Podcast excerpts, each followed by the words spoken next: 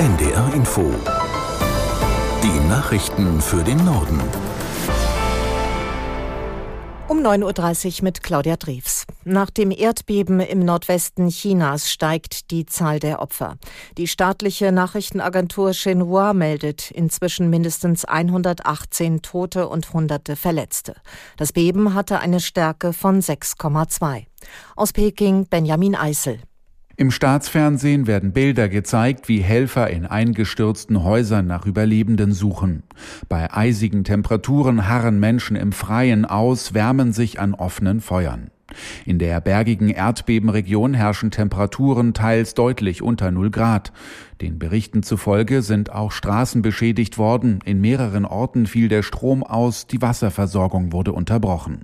Das genaue Ausmaß des Erdbebens, das sich gegen Mitternacht ereignete, ist noch unklar. Es ist damit zu rechnen, dass die Zahlen von Toten und Verletzten weiter steigen. Israels Verteidigungsminister Galant hat sich zu massiver Kritik am Vorgehen der israelischen Armee geäußert. Bei einer gemeinsamen Pressekonferenz mit seinem US-Kollegen Austin hat er angedeutet, dass sich die Einsatzführung ändern könnte. Aus Tel Aviv Julio Segador. Man werde bald in der Lage sein, zwischen verschiedenen Abschnitten im Gazastreifen zu unterscheiden. Schrittweise könne man zur nächsten Phase übergehen und die Bevölkerung in Gaza möglicherweise zurückholen, so Galland. Austin zeigte sich in der Pressekonferenz besorgt über die hohe Zahl an zivilen Opfern im Gazastreifen. Er räumte aber ein, dass die Kriegsführung Israels schwierig sei aufgrund der hohen Dichte der Bevölkerung und der Taktik der Hamas, vor allem in der Nähe von Krankenhäusern, Moscheen und Kirchen zu kämpfen und sich hinter unschuldigen Zivilisten zu verstecken. Austin wies die Behauptung zurück, die USA würden Druck auf Israel ausüben.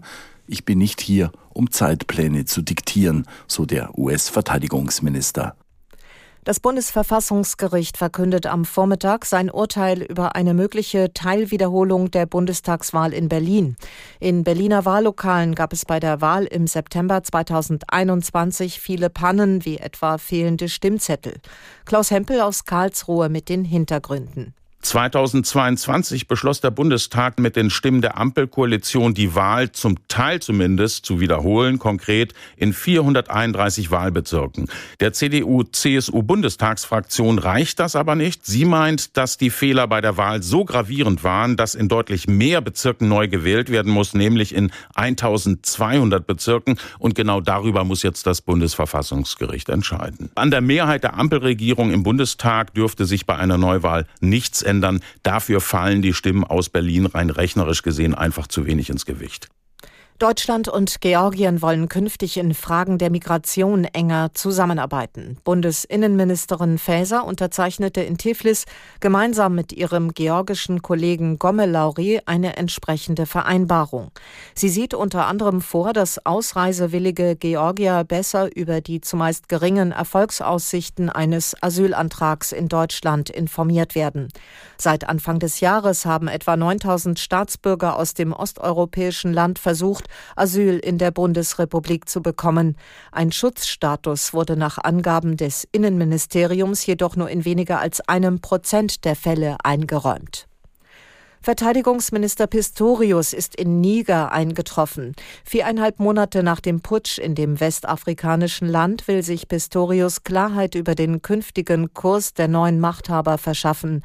Das Land galt zuvor als letzter demokratischer Partner des Westens im Kampf gegen Terrorismus in der Sahelzone.